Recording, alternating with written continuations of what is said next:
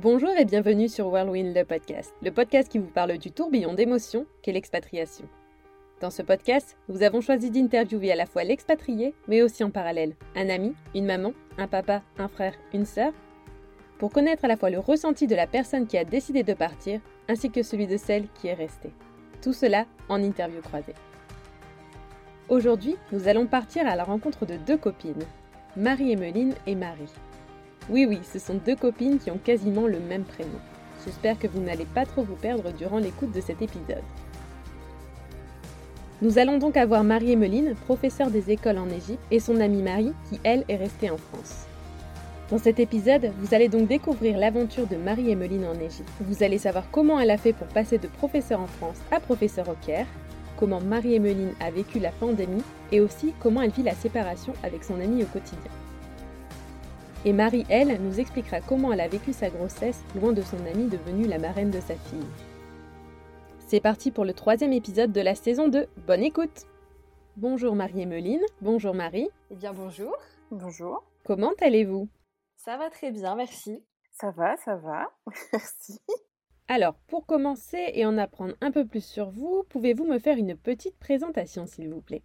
Alors, euh, bah, je m'appelle Marie, euh, je suis professeure des écoles depuis maintenant 5 ans et euh, j'habite au Caire, donc la capitale de l'Égypte, depuis 2 ans et je vais faire une troisième année. De base, je suis d'origine sartoise, j'habite juste à côté du Mans et, je suis partie en expatriation pour travailler, pour découvrir un petit peu le monde et j'ai commencé par l'Égypte. Voilà. Et bah du coup, moi je m'appelle Marie, j'ai 27 ans. Je suis infirmière depuis maintenant 6 ans sur Le Mans, sur l'hôpital. Et j'habite à 20 minutes sur une ville qui s'appelle Roisy-sur-Sarthe. C'est un peu dans la campagne, hein, donc peu de gens connaissent, mais... Donc voilà, j'ai du coup j'ai un conjoint maintenant depuis 9 ans, bientôt. Et on a une petite fille de 14 mois qui s'appelle Camélia. Et donc, est-ce que tu peux nous expliquer un petit, peu, un petit peu pourquoi avoir choisi l'Égypte comme pays d'expatriation? Alors, euh, pourquoi est-ce que je suis partie en Égypte euh, Tout simplement parce que, étant petite, euh, bah, la civilisation égyptienne, je pense, comme plein d'enfants, ça me passionnait. j'ai voulu être archéologue, etc. C'est soit on veut être archéologue, soit, soit astronaute. Bah, moi, je voulais être archéologue. Et tout ce qui tournait autour de l'Égypte, des dieux égyptiens, des pyramides, ça me passionnait étant petite. et puis, bah, en grandissant, ça passionne toujours autant. Alors, même si archéologue, j'ai vite mis le projet de côté, mais, mais l'Égypte, c'est un pays, je trouve, qui intrigue de par sa culture, son histoire et puis toutes les questions qu'on se pose encore sur les origines des pyramides. on n'a toujours que des réponses très vagues. Et puis, et puis au final, c'est quand même un pays qui est aussi très beau avec des paysages super variés. on est aussi dans une autre culture, on est dans une autre religion, etc. Donc c'est un peu, pour moi, c'était un peu partir vraiment vers l'inconnu. Et c'est ça qui m'a qui motivée à partir en Égypte. D'accord et donc c'est toi qui as voulu partir ou c'est une, opportunité qui s'est ouverte à toi? On t'a proposé un poste ou c'est toi qui allais chercher ce poste juste alors, non, c'est moi qui l'ai cherché parce que, bah, quand on est enseignant dans l'éducation nationale, pour partir à l'étranger, c'est pas si simple. donc moi, je travaille dans le public, du coup, j'ai, je postule chaque année pour avoir un poste et quand on veut partir à l'étranger, on doit faire une demande spéciale, donc de détachement ou de disponibilité. Bref, je passe les détails et il faut bah, que l'éducation nationale accorde le détachement et c'est à nous de démarcher des écoles à l'étranger. Il y a des sites, internet exprès, etc. On fait, bah finalement, c'est comme si on passait dans le privé, euh, comme si on voulait euh, travailler pour une entreprise. Et ben, on fait des entretiens, un entretien, deux entretiens avec les directeurs et proviseurs. Et puis, au, fur et à mesure, ils éliminent les candidats. Et, euh, et voilà, c'est comme, c'est comme pour une entreprise finalement. D'accord. Ah bah. Donc tu as mis du temps, ça a mis du non, parce que alors j'ai dû d'abord faire trois ans en France, c'est obligatoire avant de partir. donc j'ai fait mes trois années en France et puis après j'ai postulé dans plusieurs, dans plusieurs pays du monde, hein. J'avoue qu'au début j'ai postulé un petit peu partout, et en fait j'étais pas prise, qu'en Égypte mais j'ai fait le choix de partir là-bas. Euh, et honnêtement, ça n'a pas été si difficile. Euh, après, avec les années qui passent, ça devient de plus en plus dur de, partir à l'étranger euh, avec l'éducation nationale. Mais moi, honnêtement, je ne vais pas me plaindre. Dès, dès, dès, ma première année où j'ai voulu partir, j'ai pu. Donc non, ça s'est fait assez facile. D'accord. Et donc, petite question, t'avais quoi? Euh, t'avais été acceptée où, à part l'Égypte? Euh, alors, j'étais prise à Taïwan, j'étais prise, alors en Asie, mais je ne saurais dire où. J'avais un poste aux États-Unis aussi. Un peu partout, hein, comme je t'ai dit, tu sais, c'était un peu, euh, un peu flou au début. Et puis quand, quand on veut vraiment partir, on, essaie de maximiser ses chances et tout. Euh, mais, mais je sais qu'il y a des petits, il y a des pays d'Asie qui me, qui me tentent pour la suite. Donc affaire à suivre. Ouais. Et du coup, qu'est-ce qui a fait pencher? Parce que c'était peut-être un rêve pour toi l'Égypte, mais qu'est-ce qui a fait que t'es pas choisi par exemple Taïwan et que tu... Euh, alors parce que euh, l'année où j'ai voulu partir, j'ai un ami qui est parti aussi, euh, que je connais depuis qu'on est en, en master, et, et c'est lui qui m'avait qui m'avait parlé de partir à l'étranger, etc. Ça nous permettait d'avoir une classe, chose qu'en début de carrière on ne peut pas vraiment avoir où c'est très difficile. Il m'en avait parlé et finalement il avait postulé en Égypte et puis moi aussi, on s'est dit, tiens, est-ce que euh, faire une colocation ensemble, ce serait pas mal? Et ça s'est fait aussi comme ça. C'est-à-dire que autant l'Égypte euh, me donnait vraiment envie, et puis il y avait aussi mon ami, et ça a un côté rassurant de ne pas partir seul, euh, d'être avec quelqu'un qu'on connaît, d'avoir un repère, etc. Donc c'était à double, double argument, on va dire. Oui, surtout pour une première expatriation, c'est vrai qu'avoir quelqu'un avec toi, c'est toujours mieux. Ouais, et puis, et puis à 23 ans, donc on est encore jeune, mine de rien, à 23 ans. Donc c'est pas mal d'avoir quelques repères. Est-ce que tu as dû partir avec un visa? Alors oui, je suis partie. En fait, je suis partie comme si, comme pour des vacances, donc avec un visa touristique que tu peux prendre soit à l'aéroport, soit en avance sur internet. Après moi, petite anecdote, avec mon prénom composé, donc Marie-Emeline, je l'ai fait sur internet, ça n'a pas marché, j'ai perdu 25 euros, bref, ça a été une galère. Du coup, je l'ai pris à l'aéroport ensuite. Euh, ce, ce, visa, il dure un mois, et puis après, sur place, comme, euh, comme j'avais un statut plus ou moins de résident euh, avec mon travail, j'ai eu, un, j'ai eu une carte de résident d'un an. Donc que tu dois renouveler chaque année C'est ça, c'est ça en Égypte, c'est un peu la galère, mais, euh, mais ça se fait. Disons qu'il faut être patient quand on, quand on veut l'avoir. Et tu as, eu, attends, tu as eu un problème à cause de ton prénom Ouais, ouais, sur, bah, sur Internet, prénom composé, ça n'a pas marché. Euh, il y a un tiré, il n'y a pas tiré. Bref, ça a été refusé. Donc, euh, mais bon, j'ai payé quand même. Du coup, j'ai perdu un peu d'argent. C'est les galères du début d'expat à chaque fois. Et donc, est-ce que c'était, c'est même prévu que tu restes trois ans là-bas ou... Parce que tu as dit, c'est ma dernière année, trois ans et ma dernière année. Non, en fait, moi j'ai un contrat. Alors selon les écoles dans les pays, c'est jamais la même chose. Moi, je suis tombée sur une école qui fait des contrats d'un an, donc un an renouvelable. Donc j'ai fait ma première année, ma deuxième année, et là j'ai décidé de re-signer pour un an, en sachant qu'à la base j'avais prévu moi de partir en Asie dès septembre là. Mais avec la Covid, etc., en Asie, c'est vraiment pas l'idéal. Il y en a beaucoup qui sont bloqués, etc. et puis j'ai eu quelques soucis médicaux. Donc j'ai décidé de re-signer pour un an. Bon, l'Égypte c'est pas mal. en vrai, j'ai vu plein de choses et tout, et je vais miser sur le fait que les pays autour de, l'Égypte sont aussi à faire. Et donc cette année, comme j'ai déjà pas mal fait l'Égypte en deux ans, je vais en profiter pour pour faire quelques pays aux alentours pendant les vacances. voilà, au final c'est pour ça que j'ai re-signé pendant un an. Et puis bah j'ai j'ai mon niveau, je connais ma classe, etc. Donc c'est aussi assez confortable. Et justement, on parlait de la, enfin là, tu parlais de la Covid. Est-ce que tu peux nous expliquer un peu comment toi tu as vécu la pandémie? Est-ce que vous avez eu un confinement? Est-ce que tu peux m'expliquer comment ça s'est passé euh, là-bas? Oui, alors euh, bon, ça va peut-être étonner un petit peu, mais euh, en Égypte, disons que tout est un petit peu flexible. nous, l'année dernière, bah, quand quand la Covid a explosé, etc. Donc on avait en plus, on regardait pas la télé, enfin on regarde pas la télé et tout, donc on était assez déconnecté tout ça. Après, on a vu qu'en France, bon bah c'était un petit peu, euh, bah, c'était un peu l'apocalypse mine de rien. Euh, et nous, alors euh, nous l'année dernière en mars, le gouvernement égyptien a décidé de fermer les écoles mais vraiment du jour au lendemain. Donc tout a été fermé, etc. École à distance, comme il y a eu en France. Et ils ont imposé le port du masque, etc. Alors il y a eu des fermetures aux environs de minuit, des bars, des choses comme ça. Mais il n'y a pas eu de réel confinement obligatoire, il n'y en a pas eu du tout. Par contre, l'ambassade de France nous a demandé, en tant que Français, de. Bah, c'était pas une obligation, mais ils nous ont fortement conseillé de rester chez nous et de nous confiner. nous, c'est ce qu'on a fait. On l'a fait pendant deux mois. On est resté chez nous, on n'est pas sorti du tout. Après, l'Égypte, les conditions sanitaires en plus, c'est pas comme en France, donc bon, l'hygiène, etc. Voilà, on n'avait aucun chiffre, c'était très flou, mais on sait que au niveau des hôpitaux et des soins, bah, c'est pas la qualité, la même qualité qu'en France. Donc voilà, nous, on s'est protégés, on s'est dit ok, on se confine, etc. Donc on a vécu un petit confinement, mais qu'on a choisi pour le coup pendant deux mois. Et bon, ensuite, ça c'est. Donc, l'école, nous, n'a pas réouvert de mars à juin l'année dernière. Et cette année, on a. Alors, à l'extérieur, bon, le port du masque n'était plus obligatoire. Il y en a qui le portent, il y en a qui le portent pas. les établissements, tout est ouvert. les soirées, tout est ouvert. les boîtes de nuit, tout est ouvert. Bref, il n'y a pas eu de confinement comme il y a eu en France. Et par contre, au niveau des écoles, là, cette année, on n'a fait que ouvrir, fermer, ouvrir, fermer. Donc ça, ça a été, au niveau professionnel, ça a été compliqué.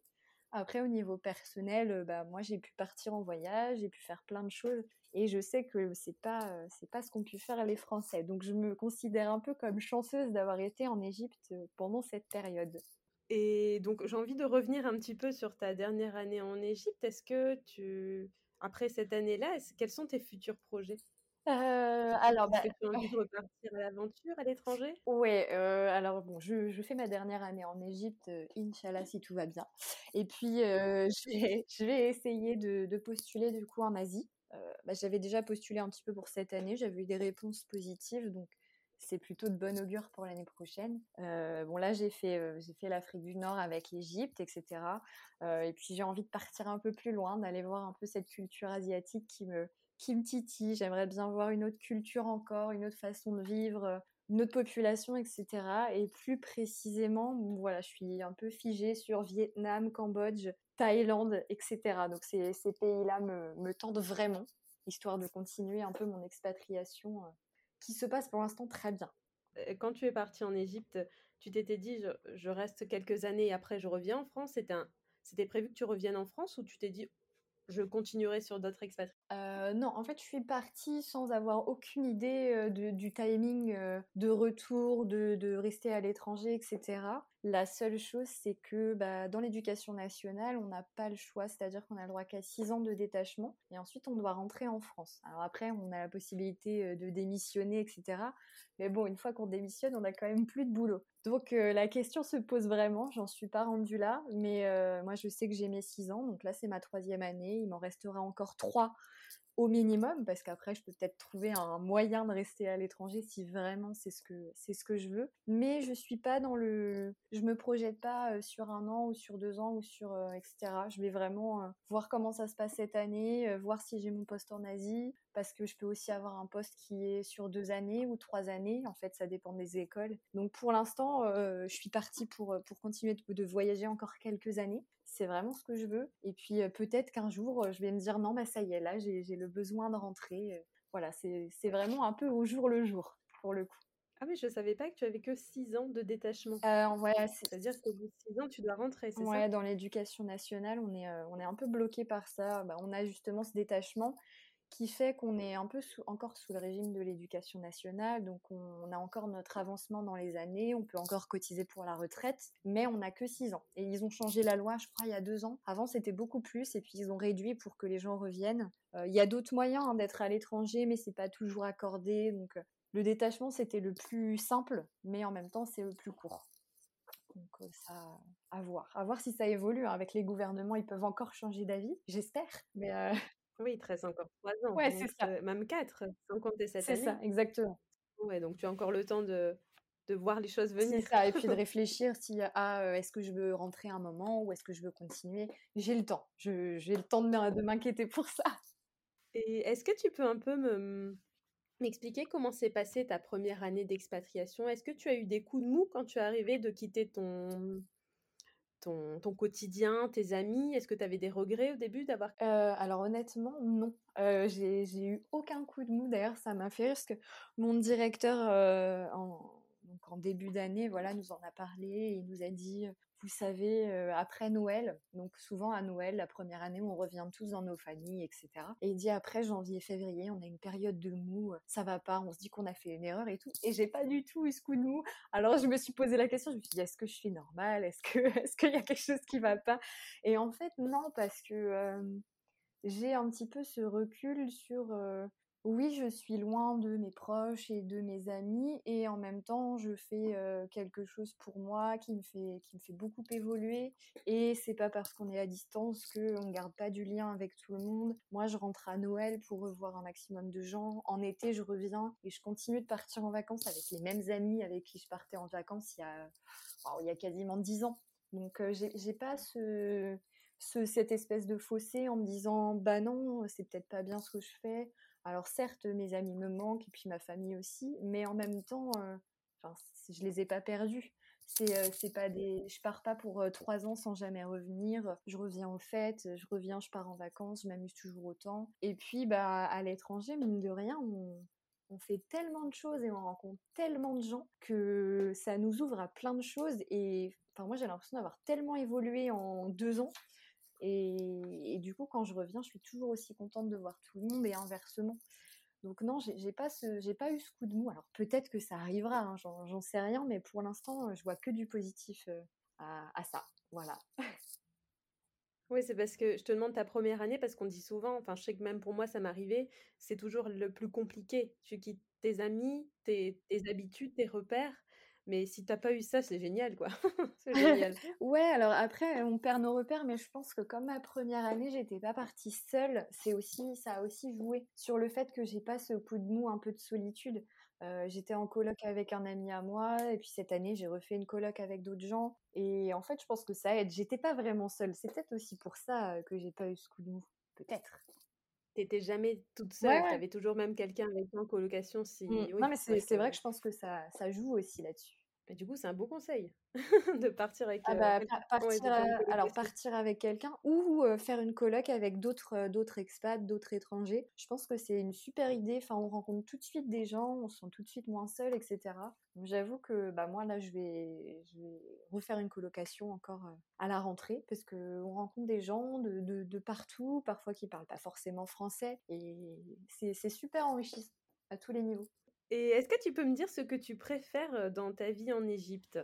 Alors, qu'est-ce que je préfère? Je dirais ce côté où, certes, j'ai un job là-bas, mais, mais j'arrive à profiter plein de choses à côté. J'ai le fait d'être d'être en Égypte, j'ai l'impression d'être en vacances. le week-end, j'ai l'impression d'être en vacances. Quand je fais des visites, j'ai l'impression d'être en vacances. Et en même temps, j'ai mon travail à côté et et puis les rencontres, enfin, on, rencontre constamment des nouvelles personnes, euh, que ce soit des Français, des Américains, des Égyptiens, etc. Il y a un mélange de cultures qui est, impressionnant. Et je pense que c'est ça, c'est les rencontres qui apportent toujours quelque chose de nouveau. Alors ça peut être positif, ça peut être négatif, mais on en sort toujours avec... Euh, des nouvelles informations sur nous-mêmes. Donc euh, non, c'est les rencontres et puis cette, cette impression de voyager constamment. Enfin, l'Égypte, c'est en, quelques heures, on est dans le désert. Euh, en quelques heures, on est sur la mer Rouge. Enfin, c'est vraiment euh, un pays où il y a tout. Il y a tout. Il y a de la fête, il y a du voyage, il y a de la beauté. Euh, il y a... Les gens sont adorables. Les Égyptiens sont des personnes adorables. Donc non, franchement, c'est c'est un très beau pays. C'est vrai que ça a l'air assez dépaysant. Comme ça l'est. Après, je pense qu'on a un petit. Enfin, moi, je l'ai eu. Hein, pour le coup, j'ai pas eu de coup de mou, mais j'ai eu un petit choc culturel. Très honnêtement, il faut s'accrocher, c'est un grand mot, mais au début, les premières semaines, ça fait un petit peu bizarre. Je pense même qu'il faut deux mois pour pour, euh, bah, pour s'adapter. Hein. On arrive dans un pays qui est majoritairement musulman, euh, donc il y a la prière euh, plusieurs fois par jour, il y a les mosquées, il, y a, il y a aussi le fait que c'est pas un pays très propre, hein, on va pas se mentir, on n'est pas sur un pays développé, il y a énormément d'animaux, de chiens et de chats errants. En fait, tout ça, c'est tellement pas dans notre culture à nous et dans nos habitudes que sur le coup, ça fait un petit choc quand même. On est là, on se dit waouh, mais est-ce que je suis sûre de vouloir être là? Donc ce choc-là, c'est le plus important. C'est vraiment euh, culturel et puis dans la vie de tous les jours. Euh, les rues sont pas très propres. Euh, les rues, c'est pas des routes comme on a. c'est blindé de monde. Le Caire, c'est l'horreur au niveau du trafic. Et puis c'est très pollué. Donc ça, c'est vrai que c'est les points qui font que parfois, c'est moi, c'est peut-être ce point-là qui peut parfois me faire avoir des coups de mousse et je me dis, waouh, c'est tellement pollué que des fois j'ai besoin d'un bol d'air et de partir dans le désert. C'est vrai que c'est c'est surtout ça. Enfin, c'est vrai que ça doit être tellement différent de la France que quand tu arrives, T'as le choc culturel comme ça qui, Ouais. qui te, Ouais, ouais. Qui te prend Non, mais c'est ça, ça te prend et du coup, tu t'es dit wow. Et c'est vrai que j'ai rencontré pas mal de, de gens, alors surtout des femmes parce que, bon bah voilà, on est dans un pays musulman et tout, le statut de la femme est pas tout à fait le même qu'ici quand même, hein, on va pas se mentir. Et puis, euh, ce qui choquait pas mal de, de, de femmes que j'ai rencontrées, c'est le regard des hommes sur elles qui se sentent gênés. Alors, euh, bah, c'est vrai qu'on est beaucoup regardé en tant qu'européenne, euh, mais bah, là, soit on s'y fait encore une fois, soit on ne s'y fait pas. Et c'est vrai qu'il faut réussir à se détacher de ça. Alors, même si parfois c'est pas malsain, hein, pas forcément. C'est surtout que bah, on est la femme européenne, donc on est un peu une espèce de perle, etc. Mais mais, mais il y en a qui s'y font pas, hein. comme il y en a qui se font pas à la pollution, ce qui est compréhensible aussi. C'est comme dans tous les pays, hein, il y a du positif et du négatif. Ça, ça fait partie du, négatif de l'Égypte. Mais moi, je m'y suis faite. Donc, je pense que tout le monde est capable de s'y faire aussi. Après, on aime ou on n'aime pas. C'est encore une question de, de point de vue. Il y a des personnes qui n'arriveront pas à s'y faire et toi, tu as réussi. La preuve, tu re-signes une année. c'est clair. C'est clair. Marie, tu peux nous expliquer comment vous vous êtes rencontrée avec Marie-Emeline? Et ben du coup, euh, bah, Marie-Emeline, c'est une de mes meilleures amies, hein, c'est une amie très très proche. Et du coup, c'est également la marraine de Camélia. Et on s'est rencontrés, bah, elle a dû dire, je pense, au, basket, donc un sport qu'on avait en commun toutes les deux, et ça fait au moins euh, 13-14 ans, je dirais. J'avoue que c'est un peu loin, donc te dire exactement, mais je dirais environ ça.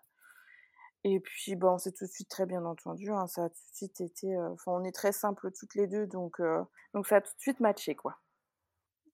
Vous avez quasiment passé la moitié de votre, votre vie ensemble, quoi. Ouais, c'est ça. On, notre jeunesse un peu, euh, un peu ensemble, quoi.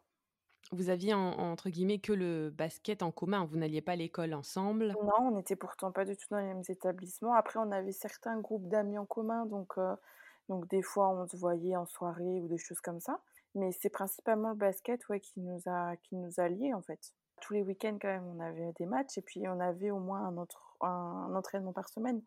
Donc euh, on se voyait on va, on va dire deux fois dans la semaine. Ouais, c'est pas, c'est pas énorme parce que vous voyez quoi, une, deux heures par. Ouais, c'est par ça. fois par- Ouais, c'est Ouais, ça. Donc c'est Mm. pas énorme pour créer des liens.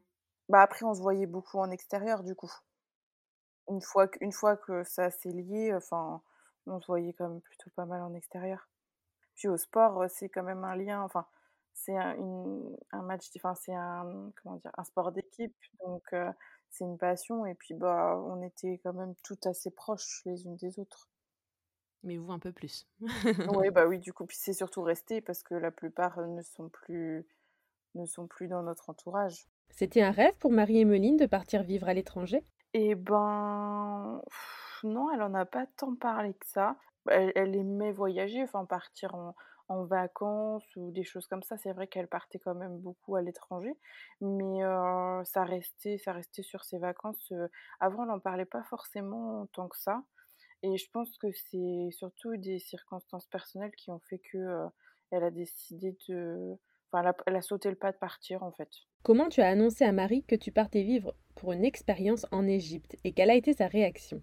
Euh, bah, j'avais déjà euh, tâté le terrain un petit peu euh, en, en lui en parlant. euh, quand j'allais chez elle, justement, je lui disais, bah voilà, je vais peut-être partir, etc. Donc, je lui ai annoncé euh, en face-to-face, mais, euh, mais c'était, enfin, ça s'est fait naturellement. Avant de, lui annoncer que je partais officiellement, je lui avais parlé de mes projets, je lui avais dit où je postulais, etc. Enfin voilà, ça c'est pas arrivé euh, du jour au lendemain. Bon bah écoute, dans trois mois je m'en vais, euh, tata, c'est fini. Euh, mais euh, mais après elle l'a, elle l'a très bien pris, c'est-à-dire que bah elle me l'a dit, il y avait un côté un peu triste bah, parce que c'est moins facile de se voir forcément. Et puis quand je rentre, bah, j'ai pas euh, juste elle à voir aussi, donc c'est pas simple, même pour moi. hein. Euh, mais en même temps, bah, elle savait que c'est ce dont j'avais envie. Et puis, bah, à aucun moment, euh, elle, elle m'aurait dit non, mais ça va pas, tu peux pas faire ça. Donc non, au final, elle était, elle était contente pour moi, tout comme moi, je suis contente euh, dans, dans ce qu'elle fait et dans ses projets. Elle aurait pu te dire non, ça va pas la tête. non, elle aurait pas elle aurait pu le Elle faire. aurait pas pu. C'est, honnêtement, c'est pas son caractère de dire ça. Après, bon, voilà, elle, elle était un peu, un peu déçue forcément, mais, euh, mais c'est pas son, c'est pas son genre de, de dire ça. Et puis, elle aurait pas pu de toute façon. Et ben, comment elle me l'a annoncé euh, Elle me l'a annoncé. euh, Je crois que si, elle, elle avait fait. Bah, si, sur, ses, sur ce coup de tête, elle avait fait ses demandes euh, ses demandes d'expatriation et en fait, c'est quand ça a été accepté qu'elle me l'a annoncé. Je crois même que si je me souviens bien, elle était à, elle était à la maison en plus. Quand elle a eu la réponse? Je crois, ouais, il me semble, si je me souviens bien. Ça, ça commence à remonter. Alors, moi, j'ai pas de mémoire, c'est une horreur. Mais c'est soit, soit elle me l'a annoncé par, euh, par message, soit elle était à la maison, je sais plus. Et ben, moi, j'étais contente pour elle parce que c'est vrai que du coup, comme, comme elle avait commencé à concrétiser son, son, enfin, tous ses départs, euh, du coup, forcément, euh, c'était chouette pour elle. Donc, donc j'étais à la fois contente, mais du coup, aussi d'un côté, ça m'a fait un peu chier qu'elle parte, quoi. Bah, parce que, enfin, c'est vrai que ça fait une présence, une présence en moins, enfin, quand on vit des moments compliqués, on aime avoir ses amis auprès de nous forcément. Donc le fait que le fait qu'elle parte, c'est un lien différent forcément. Enfin, pas un lien, c'est surtout des échanges différents parce qu'on gardait quand même les échanges par, soit par message, soit par, visio, mais c'est des fois, on aime bien avoir cette épaule sur qui nous reposer, quoi. Et tu penses que ça a changé votre relation, cette expatriation? Oh, je dirais que non. Non, ça n'a pas forcément changé puisqu'on est toujours aussi proches l'une de l'autre. Mais, mais c'est vrai que quand, on a quelque chose qui ne va pas, on aime bien avoir les personnes auprès de nous, quoi. Ça, c'est vrai que c'est surtout ça. Voilà. Marie, tu penses que Marie-Emeline rentrera un jour en France? Je pense que oui. Je pense, mais pas tout de suite. Bah oui, je sais que du coup, déjà, elle, elle voulait partir cette année parce que là, elle repart en Égypte, au vu de, certains soucis qu'elle a auprès d'elle. Forcément, c'est plus près de la France. Mais je sais qu'elle veut partir au Vietnam, euh, enfin, donc je sais qu'elle veut voir d'autres choses. Mais je sais qu'aussi, un jour, euh, quand elle voudra se poser, elle, reviendra en France, je pense. Près de toi, mmh. t'espères Pas forcément que de moi, mais... Euh, oui, je pense. Enfin, après, je, me trompe peut-être, mais...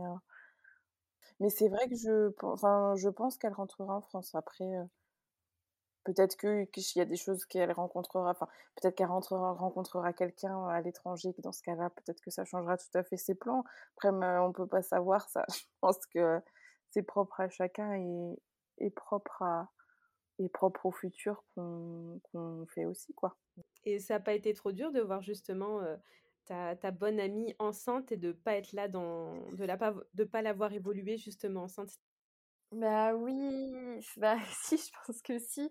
Après l'avantage, c'est vrai que Marie, elle a aussi, bah, elle a deux trois copines qui sont tombées enceintes à peu près dans les mêmes les mêmes donc c'est vrai qu'elle avait d'autres copines pour la soutenir aussi et qui comprenaient pour le coup ce qu'elle ce qu'elle vivait. Que moi, bon, je n'ai pas de bébé, donc c'est vrai que c'était bien. Enfin, je, je sais qu'elle n'était pas toute seule. Moi, c'est vrai que ça me rassurait aussi. Après, je prenais pas mal de nouvelles quand même de la grossesse, de l'avancement, de, de, des examens, etc. Alors même si c'était à distance, j'en prenais. Euh, donc ça me rassurait aussi moi de voir que la grossesse se passait bien, ce qui est quand même pas mal. Euh, mais euh, c'est, forcément, c'est un petit peu dur. J'étais pas là à l'accouchement non plus.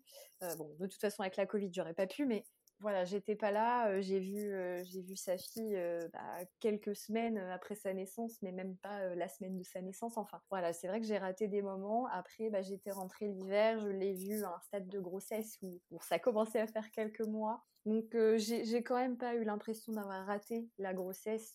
Donc, ça va. J'avoue que je me dis que ça aurait pu être bien plus difficile et en même temps, je sais que j'ai aussi raté des choses. Mais je suis quand même la marraine, donc ça va. J'ai pas tout raté.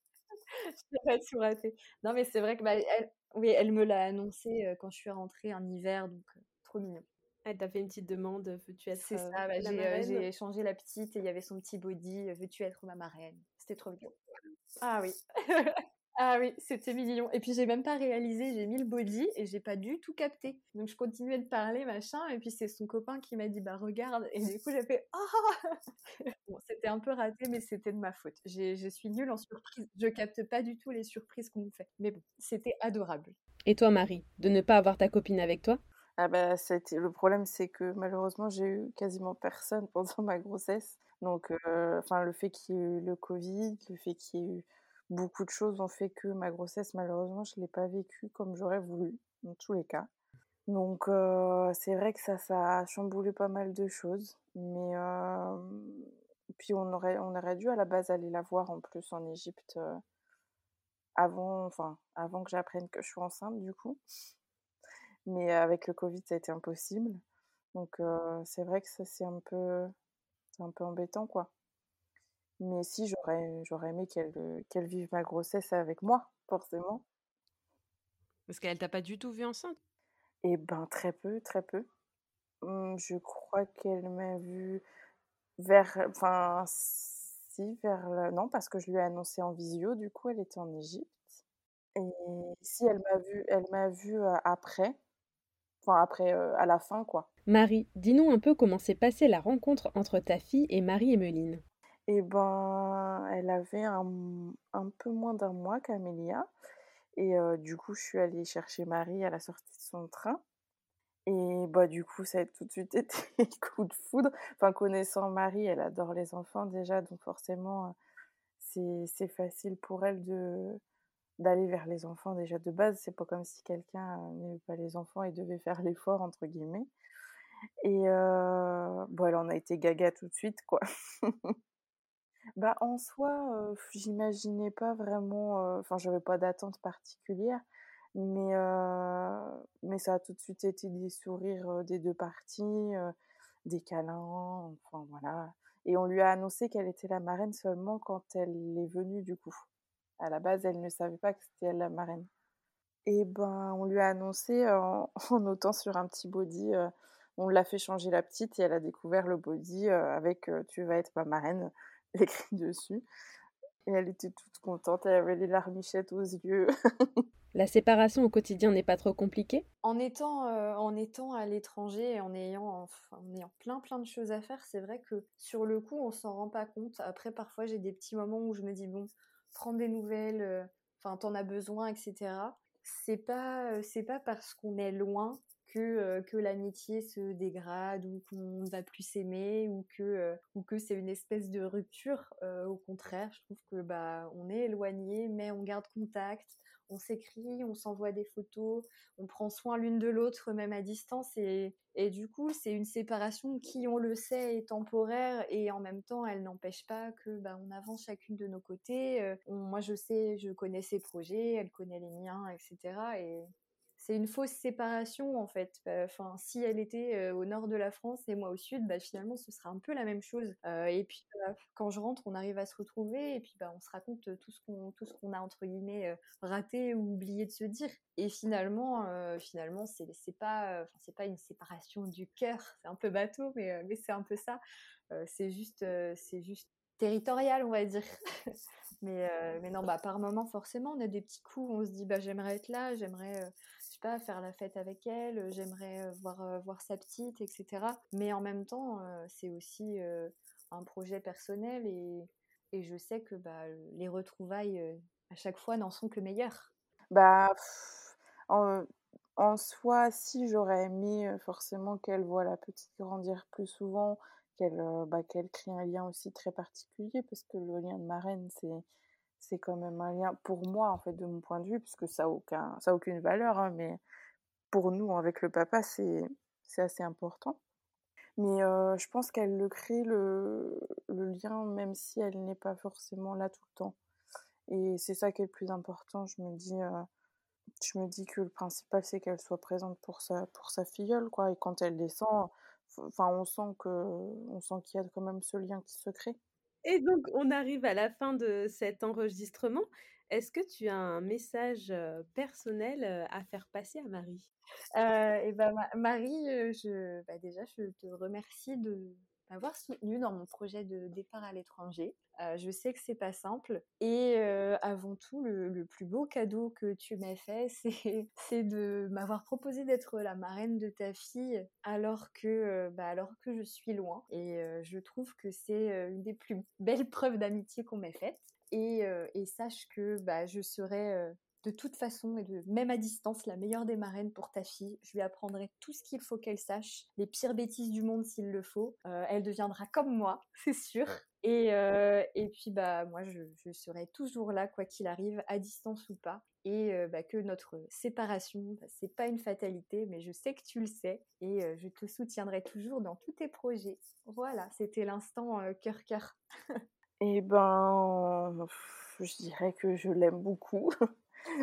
que bah, c'est quand même ouais, c'est une personne très importante pour nous, pour moi et mon conjoint, parce qu'au final, ils se sont quand même liés d'amitié aussi avec tout ça, et qu'on la considère comme quelqu'un de notre famille, comme...